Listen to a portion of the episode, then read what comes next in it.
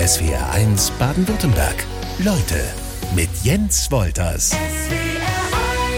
Es werden Leute am Dienstagvormittag mit Lukas Sam Schreiber. Wir haben uns aufs Du geeinigt. Bitte. Heißt ähm, Lukas oder Lukas Sam? Lukas bitte.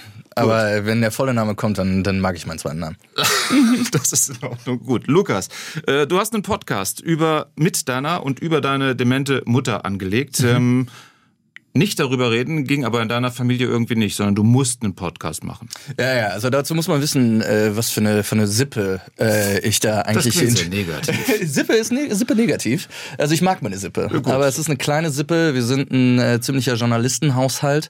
Ähm, mein Vater war Auslandskorrespondent in Moskau und Brüssel, meine Mutter ist dann mitgezogen. Ähm, und wir haben dann in Moskau gelebt und äh, da hat meine Mutter angefangen zu schreiben und hat über ihr Leben weg zehn Bücher geschrieben ein Buch von ihr, Emmas Glück, wurde damals mit Jürgen Vogel verfilmt. Das war so ihr, ihr großer Erfolg. Das heißt, es war schon eine sehr publizierende Familie. Da, da passiert eigentlich nichts, sondern dass man das irgendwie, ähm, das irgendwie verarbeitet. Und dann, als das alles losging, war dann wahrscheinlich auch einer der dritten Sätze, äh, Junge, was machst du draus? Also entweder du schreibst ein Buch drüber oder du machst einen Podcast draus. Und ich habe beides gemacht. Das wollte ich gerade sagen. Du hast nicht, du hast ja nicht dieses Thema gesucht und so gesagt, hey super, ähm, darüber muss äh, erzählt werden, sondern das, das fasst einen ja erstmal, wenn es im direkten Familienumfeld äh, ist, an. Und mhm. dann hast du die Chance genutzt und gesagt, das ist ein Thema, über das man reden muss, weil es halt ganz viele Leute betrifft. Mhm. Meine, äh, so eine Palliativmedizinerin, mit der ich gesprochen habe, die hat es Sublimierung genannt. Ich kannte den Begriff vorher nicht. Das ist wohl die kreative Auseinandersetzung mit noch nicht entstandenen Traumata. Äh, vielleicht okay. ist es das ein bisschen passiert. Vielleicht habe ich einfach dann mich so in das Thema reingeworfen, dass ich nicht so mit struggle muss. Das kann ich mir vorstellen. Ähm, die Ansage deiner Mutter, mehr oder weniger, was machst du draus, hat auf jeden Fall gefruchtet. Was machst du denn sonst, wenn du nicht diesen Podcast machst? Äh, ich bin Podcast-Produzent. Ähm, ich ähm, habe eine Firma mit meinem besten Kumpel gegründet und wir produzieren Podcasts. Ähm, sei es der, wir haben noch eine Geschichte gemacht, da ging es um Sterbehilfe, weil das auch ein Thema war, das im Leben meiner Mutter immer wieder eine Rolle gespielt hat. Ähm, und da hat sich ja im Februar 2020 äh, ziemlich viel getan durch das Verfassungsgericht und dann habe ich mit Menschen gesprochen, teilweise Stunden bevor sie assistierten Suizid gemacht haben. Also alles teilweise ziemlich harter Tobak, aber äh, das sind die Geschichten, äh, die uns da besonders interessiert haben. Über den Tod sprechen wir auch noch heute bis zwölf, ähm, habe ich mir rausgesucht als ein Thema. Das heißt aber, dieser Podcast über deine Mutter ist schon so das Persönlichste, was man eigentlich äh, anlegen kann. Ja, ja, definitiv. Also war auch äh, ganz ehrlich nicht leicht. Also auch äh, den Podcast dazu machen. Nach einer gewissen Zeit, wenn man die Stunde, die Stimme der ja irgendwie der langsam verschwindenden Mutter irgendwie tausend Stunden auf den Ohren hat, das äh, das geht schon sehr rein. Aber ich glaube, ich habe mich äh, auch teilweise über den Prozess ihr nie so nah gefühlt. Also es war schon auch was ganz Besonderes, ja. Und das heißt, du brauchst auch ähm, als Erholung für den Kopf andere Themen, die du in Podcasts verarbeitest? Alleine deshalb schon? Ähm, ja, bestimmt. Aber es ist auch eigentlich das große Interesse. Also ähm, es ist dann, da, da kann eigentlich alles passieren. Aber sich tief in irgendein Thema reinwerfen, das ist, äh, das ist genau das, was ich in der Arbeit spannend finde. SW1 Leute, Gast Lukas Sam Schreiber begleitet seine Mutter durch Alzheimer. So kann man sagen, oder? Ja, also nicht alleine zum Glück, aber ja. Wie geht's ihr aktuell? Kacke. Ähm, ich glaube, ähm, man muss sich auch irgendwann daran gewöhnen, dass an Krankheit einfach nichts besonders gut ist. Ähm, das ist sowieso blöd. Ähm, sie hat es viel zu früh bekommen, mit Anfang 60. Mhm. Sehr ungewöhnlich, dass ist man. Ist jetzt wie alt? 64. Okay. 64, aber sie hat es mit Anfang 60 bekommen. Ich glaube, kurz bevor ihr sie 61 geworden ist.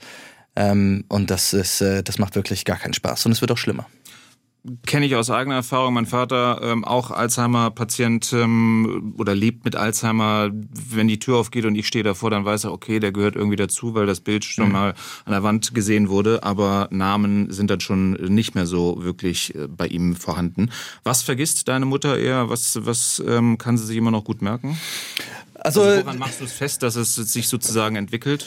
Sie kann nicht mehr lesen zum Beispiel. Das ist schon ein Ding bei ihr. Also ähm, sie hat es mal sehr schön beschrieben. Es ist, ähm, sie, sie hat ja sehr viel geschrieben. Sie war ja Autorin und das war auch immer so ihr Instrument. Sie ist in einer streng baptistischen Gemeinde groß geworden, wollte da relativ, wollte da unbedingt raus damals. Und so wie sie es beschrieben hat, war da so ihr Verstand das Instrument, das sie, ähm, das sie da befreit hat. Das hat sie aus diesem kleinen Nest in Nordhessen rausgeholt. Und so wie sie es jetzt beschreibt, geht ihr halt ihr Instrument abhanden. Also das, was sie eigentlich immer hatte. Sie kann nicht mehr lesen. Orientierungslosigkeit ist ein riesiges Problem. Sie verläuft sich schnell. Und mittlerweile, da wiederholen sich die Themen sehr, sehr, sehr häufig. Ähm, da weiß man dann nicht mehr, was passiert. Einkaufen wird schwieriger. Ähm, viele Sachen gehen verloren. Interessanterweise hat sie sehr gerne Bargeld bei sich. Das äh, scheint äh, so ein Bauernmädchen-Ding zu sein, dass man mhm. dann gerne irgendwie das Bargeld irgendwo hat. Ähm, und das geht dann, das versteckt sie dann irgendwo und dann suchen wir es halt gemeinsam. Aber wir finden es auch regelmäßig wieder. Und dann hat man kleine Geldüberraschungen irgendwo in der Wohnung verteilt. Orientierungslosigkeit nehme ich auf. Deine Mutter wohnt noch allein. Sie wohnt noch allein, äh, will sie auch unbedingt. Es ist aber fast den ganzen Tag jemand bei ihr mittlerweile. Also das funktioniert dann leider nicht mehr. Was war deine Mutter für eine Frau? unglaublich. Ähm, wirklich eine, eine ganz, ganz, ganz abstruse, tolle, intellektuelle Frau, mit Abstand die intellektuellste aus der Familie. Ähm, und wir sind schon eine Familie der Klugscheißer, also äh, heißt das schon was. ähm, aber sie hatte auf jeden Fall, sie hatte das größte Backup, die Klugscheißerei. Ähm, äh, Autorin, ähm, ich weiß noch, meine allererste Erinnerung an sie, da muss ich vielleicht vier Jahre alt gewesen sein. Und da hat sie mich gefragt, was meine Meinung zum Tschetschenienkrieg ist. Da war ich vier. Okay. Also es war eine Frau, die extrem an mich geglaubt hat und wissen wollte, wie ich zu bestimmten Themen stehe, als ich schon vier war. Was also, hattest du für eine Meinung mit vier zum Tschetschenienkrieg? Das kann ich dir jetzt nicht mehr sagen. Okay. Äh, wir können meine Mutter fragen. Ähm, aber es ist, es war wirklich, also sie, sie hat extrem hohes Vertrauen, sehr kreativ, hat viel gearbeitet, sehr, sehr, sehr fleißig ähm, hat laut geschimpft, hat sich mit allen angelegt ähm, und hat uns wahnsinnig ernst genommen, mein Bruder und mich. Und sie hat sehr viel geschrieben, sie hat sich, ähm, sie hat Unterhaltung sehr genau zugehört, ähm, sie hatte eine schlimme Missbrauchsvergangenheit, die sie ihr Leben lang aufgearbeitet hat und auch darüber war sie sehr transparent uns gegenüber. Also hat uns genau erklärt, was da passiert ist, wie das war.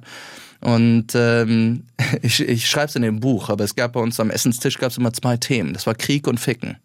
Es war entweder haben wir über politische Sachen gesprochen, was passiert hier, wie stehen wir dazu, eine sehr linke Agenda.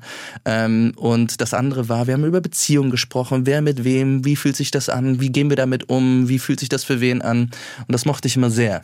Also sehr offen. Sehr offen. Vielleicht ein bisschen zu offen für, für manche, aber ich äh, ich, glaube, ich habe da sehr viel draus gezogen. Und so wie ich höre, wie du über deine Mutter sprichst, ähm, war sie nicht nur zu Kinderzeiten ein Vorbild. Großartig, äh, riesiges Vorbild, ja, auf jeden Fall. Und diese Offenheit, die ihr hattet, die ihr in der, in der Familie ausgelebt habt, mhm. ähm, die habt ihr auch mit in den Podcast gebracht oder hast du gedacht, das, das muss man so ein bisschen äh, kontrollieren? Naja, also man muss ja auch sagen, so äh, die Entscheidung, da einen Podcast zu machen, das war ja das klingt jetzt im Nachhinein so, als hätte man sich da irgendwie gewollt hingesetzt und hat da was draus gemacht. Das fügte sich dann irgendwie alles zusammen. Also sie hat die Diagnose bekommen und ich glaube, dann wurde relativ schnell klar, dass sie auf eine Insel gehen will. Und sie wollte unbedingt auf Aitutaki. Das ist eine Südseeinsel, wirklich in der Mitte des Pazifiks. Davon hatte sie ihr Leben lang geträumt. Äh, sie hat als junge Journalistin mal so bunte Nachrichten gemacht, haben die das genannt. Da, da ging es um die erste Bürgermeisterin von Aitutaki. Es war wohl so ein Bild von einer, von einer Frau an einem Strand mit einem Blumenkranz auf dem Kopf. Und sie fand dieses Bild so toll und guckt dann im Atlas nach und findet Aitutaki. Und es ist wirklich zwischen Neuseeland und Mexiko, also genau in der Mitte des Pazifiks im Nirgendwo.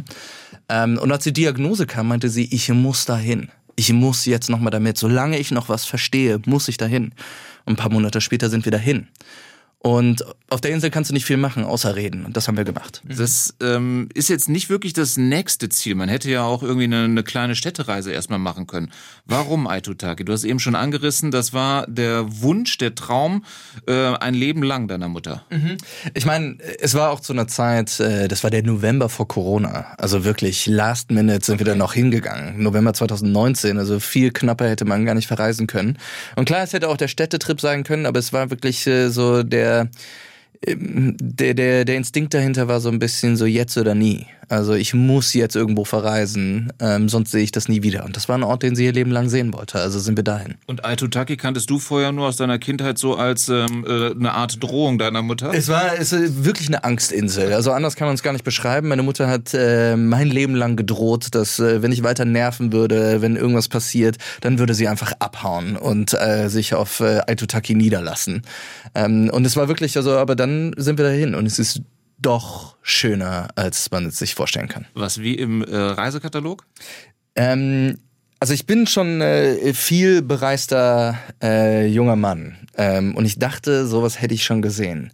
Aber ähm, es gibt der Lieblingsort von Roger Willemsen, der sein Leben lang rumgereist ist. Das war nur wenige tausend Kilometer nördlich davon, was in mhm. Pazifik-Terms wirklich nichts ja. ist. Also ist quasi um die Ecke. Katzensprung. Ja. Ein Katzensprung. Und er sagte, es sei das schönste Klischee, dass da, wo es am weitesten weg ist, auch am schönsten ist. Und es ist wirklich auf der anderen Seite der Welt. Es sind Strände, die sind dünner als ein Fahrradstreifen. Ähm, mit dem Roller fährt man da in fünf Minuten von der einen Ecke in die andere Ecke. Da kann man nichts machen. Da passiert nichts. Da gibt's auch nichts. Die Leute spielen Rugby, gucken in die Sonne und genießen den Tag. Es gibt aber auch Schlimmeres. Da gibt es wirklich Schlimmeres, ja. Das ist wirklich der schönste Ort. Dein Buch heißt Aitutaki Blues. Ähm, wie lange wart ihr da, deine Mutter und du?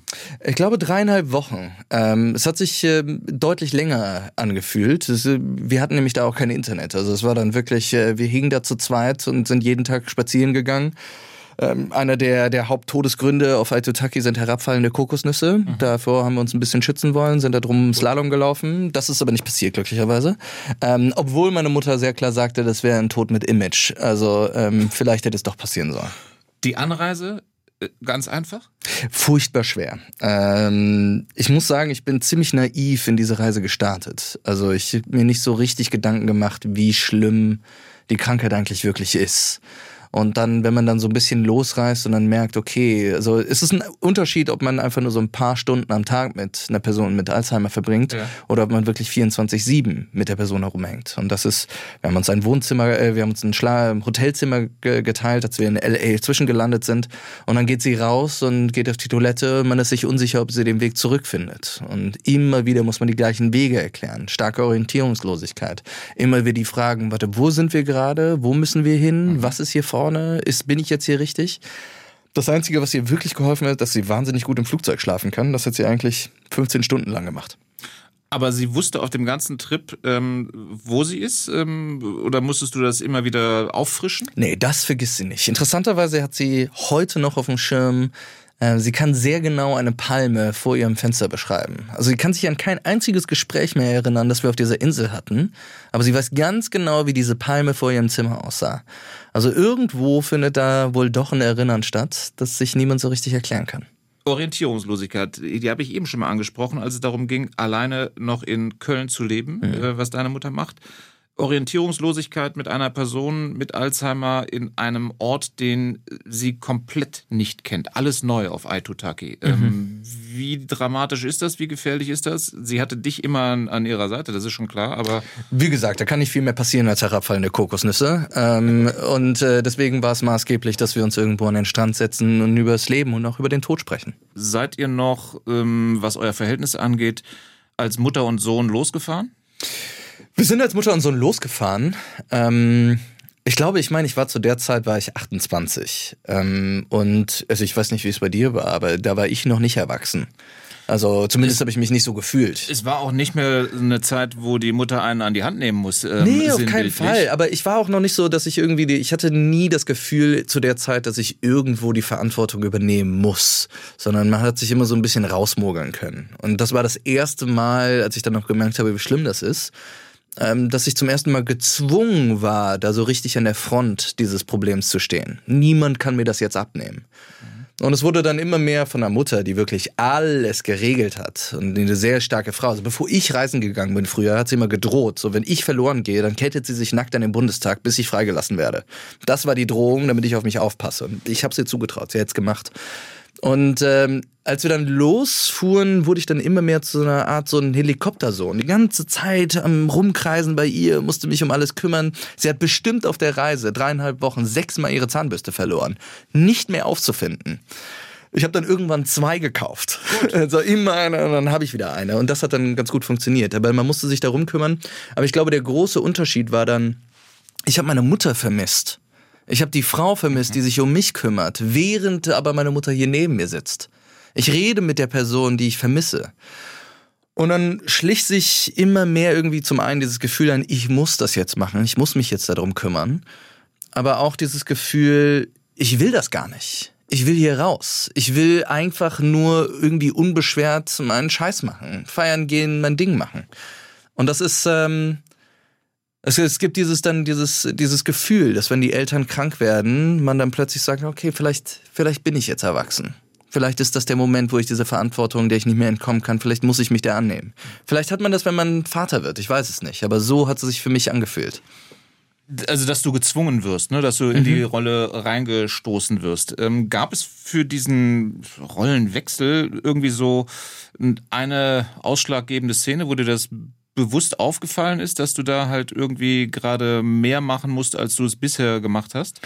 Meine Mutter hatte eine der größten Sorgen in dieser Alzheimer-Diagnose ist, dass sie den Albtraum der späteren Verläufe der Krankheit erleben muss. Und eine Sache, die sie sehr früh angefangen hat, war über ihren Selbstmord zu sprechen. Das heißt, es war dann sehr früh, dass sie gesagt hat, gibt es Sterbehilfe, die ich in Anspruch nehmen kann? An welchem Punkt will ich mir selbst das Leben nehmen? Und sie brauchte jemanden, mit dem sie darüber reden kann. Und ich glaube, einmal dieses Gespräch zu führen, wäre für einen Sohn vielleicht zu viel gewesen. Mhm. Und ich habe dieses Gespräch mit ihr über ihren eigenen Selbstmord und wie sie das machen könnte und ob sie das machen soll, über die letzten drei Jahre bestimmt 150 Mal geführt. Und diese ersten Gespräche, die fingen schon auf Aitotaki an. Und das war, glaube ich, der Moment. Dieses, das ist eine fast nicht auszuhaltende Unterhaltung. Und ich werde sie trotzdem führen, weil sie mich da braucht.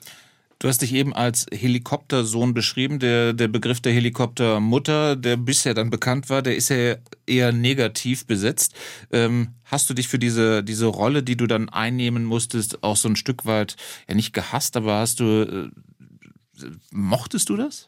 Nee, natürlich nicht. Äh, fürchterlich. Aber ich glaube, das größere Problem war in dem Moment, wo man will der Person, die man liebt, nicht die Autonomie absprechen. Und in dem Moment, wo ich das Gefühl habe, ach, Claudia, das kriegst du jetzt eh nicht hin, vor diesem Moment wollte ich mich immer schützen, weil sie ja vorher alles immer geregelt hat. Sie war ja so eine unglaublich selbstständige, kompetente, intelligente Frau. Und dann verschwindet das immer mehr und sie kann das nicht mehr. Und dann muss man immer mehr für sie da sein. Und in dem Moment, wo ich dann nachdenke, so, sie kann das nicht mehr, dafür habe ich mich geschämt.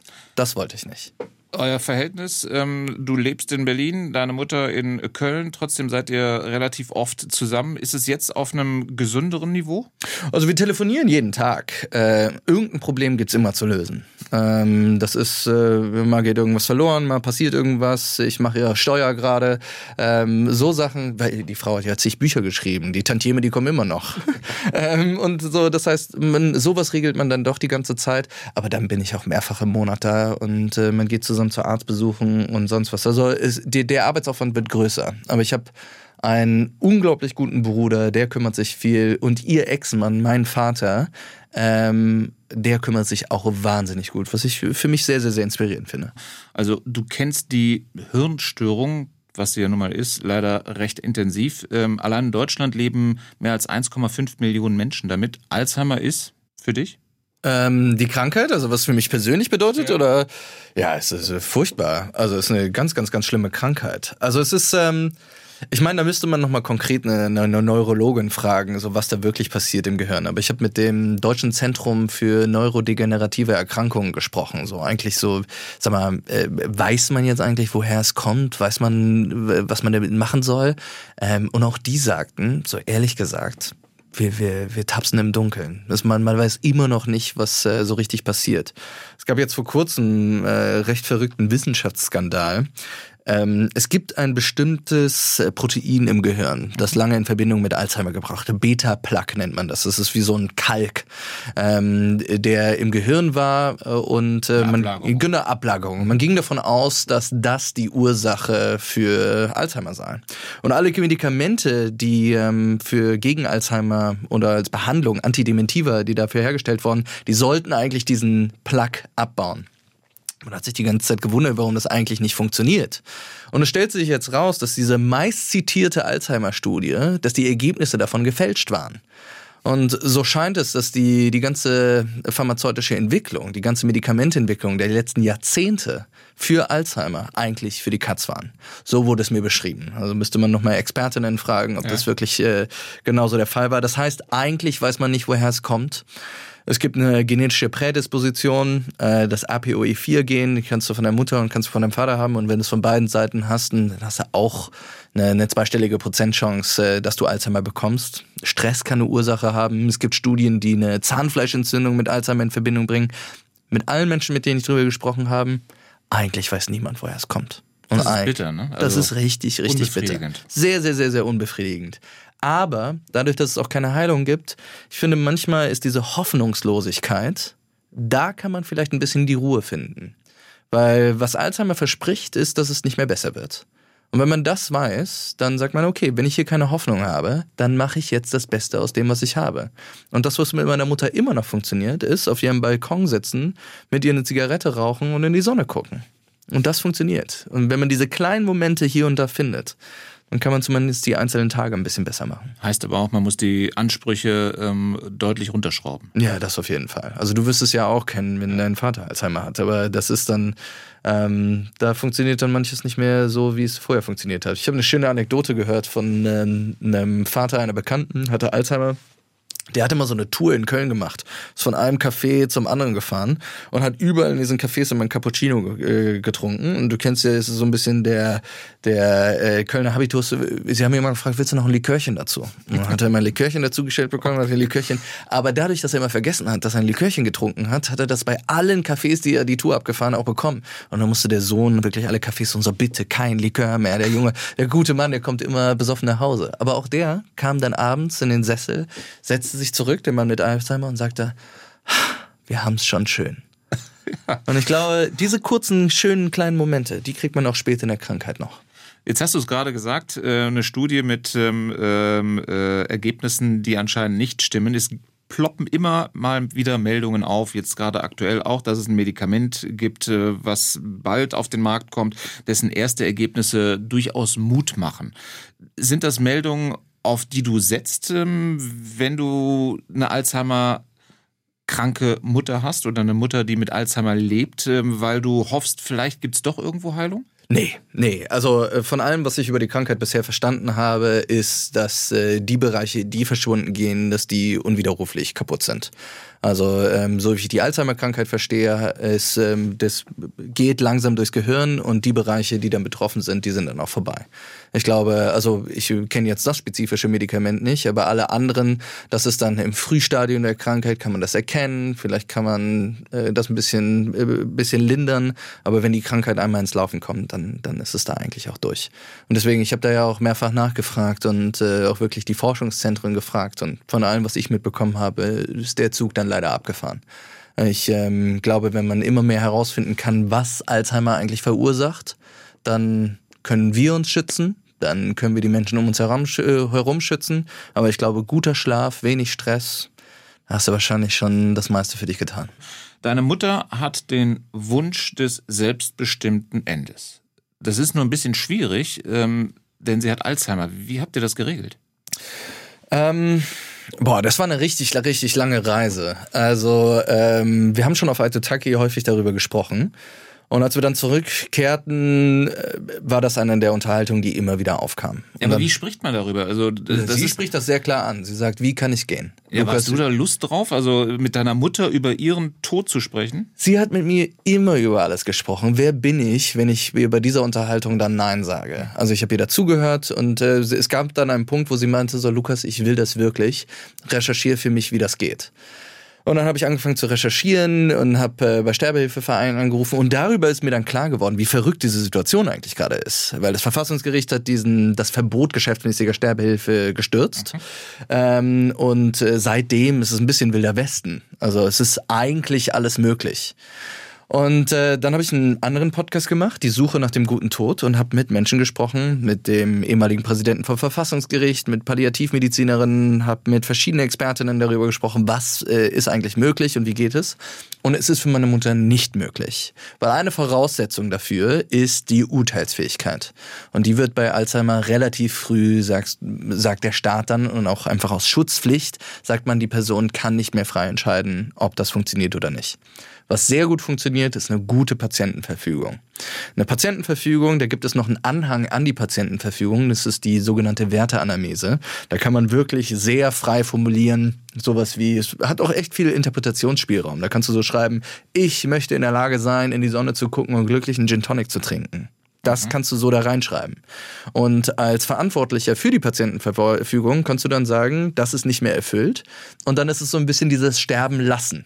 Und an dem Punkt Und so wurde es mir von Palliativmedizinern bestätigt. Auch bei Alzheimer haben die bis spät in die Krankheit noch gute Momente. An dem Punkt, wo es wirklich kritisch wird, da sind sie nicht mehr in der Lage, selbst sich das Glas mhm. zu greifen. In ihrer Patientenverfügung steht, dass ihnen niemand das Glas reichen darf. Und das heißt, an einem gewissen Punkt, irgendwann in der Zukunft, wenn sie nicht mehr in der Lage ist, sich selbst zu füttern, selbst zu trinken, wird sie sterben. Von ganz von alleine.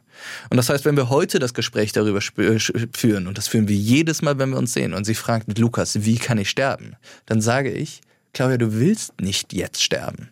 Weil du entscheidest dich alle zwei Wochen um, weil du dann wieder irgendwo in die Sonne guckst und sagst, ist doch ganz schön. Und das heißt, die Horrorszenarien, vor denen sie wirklich Angst hat vom Alzheimer, die wird sie nicht erleben, weil sie diese gute Patientenverfügung hat. Mhm. Wenn es schlimm wird, stirbt sie von alleine. Und die Sterbehilfe, die kann sie gar nicht in Anspruch nehmen. Und deswegen ist das gerade die Möglichkeit. Aber für Menschen, die anderweitig sterbenskrank sind, da gibt es diese Möglichkeiten. Du hast gerade gesagt, du hast dich äh, mit dem Tod in einem Podcast auseinandergesetzt. Was gibt es diesen guten Tod? Ähm, einer ist ja wahrscheinlich auch individuell. Ja, ist komplett individuell, aber es gibt äh, einer der besten Freunde meiner Mutter, das war ihr ehemaliger Publizistikprofessor, äh, Greulich hieß der. Und Greulich, äh, der ist gestorben, als seine Familie um ihn herum war und seine letzten Worte waren wohl, ich sterbe so schön. Das klingt nach einem ziemlich guten Tod für mich. Was hast du für dich daraus gezogen, für deinen Tod? Ähm, beschäftigst du dich da früher denn je mit? Äh, ja, ich habe viel über meinen eigenen Tod drüber nachgedacht und ich glaube, also ich habe ein Idealszenario, wie ich sterben möchte. Und das Idealszenario ist, der, den Ort kann man sowieso nicht kontrollieren, aber wenn ich irgendwie klar genug bin, dass ich in den Tod reingehe mit einem Gefühl der Neugier und nochmal so kurz das Gefühl habe, das ist das Letzte, was ich erlebe und jetzt nochmal, was passiert jetzt? Wenn ich mit einem Gefühl der Neugier in den Tod gehe, das wäre ein Traum. Kriegen die wenigsten? Sehr unwahrscheinlich, dass ich das bekomme, aber das wäre mein Traum. Jetzt würde ich gerne ein Fazit ziehen mit meinem Gast Lukas Sam Schreiber. Noch eine große Reise mit der Mutter und mit Alzheimer. Ist der Plan für beide von euch aufgegangen, als ihr auf Aitutaki wart oder besser wieder zurück wart? Äh, ich glaube, das einzige Ziel, das wir hatten, also ich hatte zwei Ziele, als ich hingegangen bin. Mein Ziel war, es kam äh, von meiner Freundin, die sagte, dein einziger Job da ist, deine Mutter am anderen Ende der Welt glücklich zu machen. Und die Momente haben wir gesucht und die haben wir auch gefunden. Das hat richtig, richtig gut geklappt. Ähm, ihr Ziel war, mal die Dinge von der anderen Seite angucken. Wir haben wirklich jede Ausrede genutzt, um irgendwo in die Südsee zu fahren. Ähm, und das hat auf jeden Fall funktioniert. Ähm, aber als ich dann so wieder zurückgekommen bin, also Erholung war das dann nicht. Das kann ich mir vorstellen. Das war so anstrengend. Als ich wiedergekommen bin, ich hatte einen richtig, richtigen Zusammenbruch. So die drei Monate, nachdem ich wiedergekommen bin, war ich so neben mir. Und es hat sich dann so angefühlt, dass ich meine Mutter schon verloren habe. So, es hat sich angefühlt, als wäre meine Mutter schon tot, weil die Frau, die ich vermisst habe, die war nicht mehr da. Und dann hat sich das angefühlt, das ist nur noch die leere Hülle einer Frau, mit der ich da interagiere. Das ist nicht mehr meine Mutter. Und auch da hat mir meine Freundin mit einem ganz wundervollen Satz geholfen. Sie meinte, wenn du eine tote Mutter hast, dann hat sie keinen Sohn. Und das war ein richtiger Aufwachmoment für mich, weil ich muss ihr ein guter Sohn sein. Und was immer noch sehr, sehr, sehr gut funktioniert, ist, dass sie noch genau so fühlt. Sie fühlt ganz, ganz eng. Eine Palliativmedizinerin, mit der ich gesprochen habe, die meinte, das Herz hat keine Demenz. Mhm. Und da ist wirklich sehr, sehr viel dran. Und äh, sie lacht immer noch über gute Jokes, über versaute Jokes. Ähm, wir haben immer noch den gleichen Humor und mittlerweile habe ich so ein Comedy-Set für sie aufgebaut. Das ist ja das Schöne an Alzheimer. Ich kann die gleichen Witze immer wieder erzählen. Das ist stark, ja. Und mittlerweile habe ich ein Set, das ist so hochspezifisch auf meine Mutter ausgelegt. Wirklich jeder Joke ist ein Brüller äh, und das funktioniert immer Weil noch. Weil du weißt, auch weißt, welcher Witz ich zündet weiß und genau, welcher nicht. welcher zündet. Und wenn sie schlechte Laune hat, miteinander lachen, das funktioniert sehr, sehr, sehr gut. Und das funktioniert hoffentlich noch für eine ganze Weile. Wir haben festgestellt, wir haben eine Parallele, wir haben beide Zivildienst gemacht. ähm, da habe ich auch schon mit äh, älteren Menschen zusammengearbeitet. Hat dir das in irgendeiner Weise geholfen oder sagst du, das ist natürlich was ganz anderes, weil es deine Mutter ist? Nee, das war, äh, ich habe keinen Zivildienst mit älteren Menschen gemacht. Ich war in so einer äh, Tagesgruppe für Kinder und okay. Jugendliche, schwer erzieherbare Kinder und Jugendliche. Die haben maßgeblich versucht, mein Fahrrad zu klauen. Hm. Ähm, aber ich hatte eine schöne Zeit da ähm, und habe ein paar Autos kaputt gefahren. Äh, ja. Hast du mehr auf Aitutaki geweint oder danach? Hab Probleme zu weinen. Äh, ich habe einmal geweint in der Zeit, aber äh, nicht, weil ich Weinen irgendwie schwächlich finde, sondern wenn es mal passiert, dann freue ich mich wahnsinnig äh, und dann höre ich wieder auf zu weinen, weil ich so glücklich darüber bin, dass ich mal weine. Ähm, das heißt, es hat nicht so richtig gut funktioniert. Aber das, du hast ja gerade beschrieben, das ist ja schon etwas Trauriges, extrem Trauriges. Du schaust dabei zu, wie du den Menschen, den du extrem liebst, verlierst, wie er immer mehr jemand anders wird. Mhm. Ich meine, es war so ein bisschen, ähm, ich habe auf Aitutaki zum ersten Mal Albert Camus gelesen. Äh, also wirklich, es ist so ein Klischee, dass so ein 28-jähriger Bub da irgendwie dann Camus liest. Aber es ist ja wirklich dieses Gefühl von, es ist sowieso alles egal. Aber das macht es irgendwie wertvoll sondern wir zeigen den Göttern den Mittelfinger und sagen, wir machen es trotzdem. Und obwohl das alles egal ist, obwohl jedes Gespräch mit meiner Mutter irgendwie verloren geht, wir machen es für diesen einen Moment wir führen diese Gespräche, weil es sich gerade gut anfühlt. Und dann ist es halt nur für dieses Lachen in diesem Moment, nur die Zigarette, die man teilt, nur in die Sonne gucken, nur für dieses eine Gespräch. Und es lohnt sich dann schon. Das ist natürlich schon so ein, so ein Tipp, den du eigentlich jedem, der ähm, einen Alzheimer-Menschen in seiner Umgebung hat, mit an die Hand geben kannst. Du sagst auch, der Schlüssel ist die Akzeptanz des Ganzen. Ich glaube, äh, der Schlüssel ist, dass es einfach nur wehtut. Und es ist, man, man kann auch Scheiße einfach manchmal nicht bunt reden. Das ist blöd. Das tut weh. Das ist wahnsinnig scheiße. Vor allem für sie. Und äh, da jetzt irgendwie zu sagen, aber geh da mit Mut irgendwie ja. dran, das ist auch irgendwie scheinheilig. Nee, das tut weh. Aber ähm, in dieser Hoffnungslosigkeit, ich glaube, da kommt dann irgendwie die schönen Momente. So, ja, es wird nicht besser dann, dann können wir es jetzt auch irgendwie stehen lassen. Mit seiner Mutter und Alzheimer hat Lukas Sam Schreiber, heute zu Gast in SWRs Leute, einen Trip in die Südsee gemacht. Äh, war das eure letzte Reise gemeinsam? Äh, ich hoffe nicht. Ich hoffe nicht. Vor kurzem wollte sie, dass ich sie mit nach Kapstadt nehme und äh, sie will unbedingt irgendein Folk-Festival in Irland sehen. Also mal sehen, wie wir das machen. Okay, ich äh, gehe mal hier so ein bisschen auf ähm, Meldungen ein, die uns die SW1-Hörerinnen und Hörer geschrieben haben. Da heißt es dann hier zum Beispiel ähm, sehr gutes und interessantes Gespräch von Martina. Ähm, wie heißt nochmal der Anhang an die Patientenverfügung? Da müsstest du nochmal nacharbeiten. Das ist eine Werteanamnese. Okay, gut. Und äh, Martina sagt auch, tolle Sendung, ähm, sie sei froh, dass sie ihrem ersten Impuls, nee, darüber möchte ich nichts hören, das turnt mich ab, nicht nachgegangen ist. Informativ, berührend und fast leicht hätten wir es, leicht hätten wir es geschafft. Unglaublich interessantes Gespräch heute in der Sendung, wunderschön zu hören, mit wie viel Respekt Herr Schreiber von seiner Mutter redet, schreibt Moni Schneider. Auch da Kompliment für dich. Ähm, was für ein starker Sohn, Hochachtung, ähm, kommt von Katrin. Also ich glaube, dass du schon so den Nerv triffst. Ich höre Ihre Sendung gerade, schreibt Marek Elsner äh, aus Birwell in der Schweiz. Mein Vater ist dement. Es tut so gut zu hören, dass man mit seinen Gedanken und Ängsten nicht alleine ist. Was bedeutet dieser Podcast, der auf eurem Trip entstanden ist, dir persönlich? Du Boah. hast eben schon mal gesagt, ja. du bist der Mensch, der ah, intensiv die Stimme deiner Mutter sozusagen äh, zwangsläufig dann nochmal gehört hat mhm. bei der mhm. Bearbeitung. Ja, äh, das Interessante ist, also ich habe wirklich, ich habe viele dieser Aspekte nochmal verarbeiten können. Eine Sache ist mir in der Produktion richtig doll aufgefallen. Und zwar in manchen Gesprächen, die ich mit meiner Mutter geführt habe, ist mir erst beim Wiederhören, also wenn man dann so, man hatte ja über den Verlauf der, der Reise, lernt man immer mehr die Krankheit kennen. Und Gespräche, die wir am Anfang geführt haben, da habe ich mich in der Produktion fast geschämt, wie ich mit dir gesprochen habe. Bestimmte Sachen, die ich hier zugemutet habe, wo ich dann später dachte, so, das hättest du, das würdest du heute so nicht mehr machen.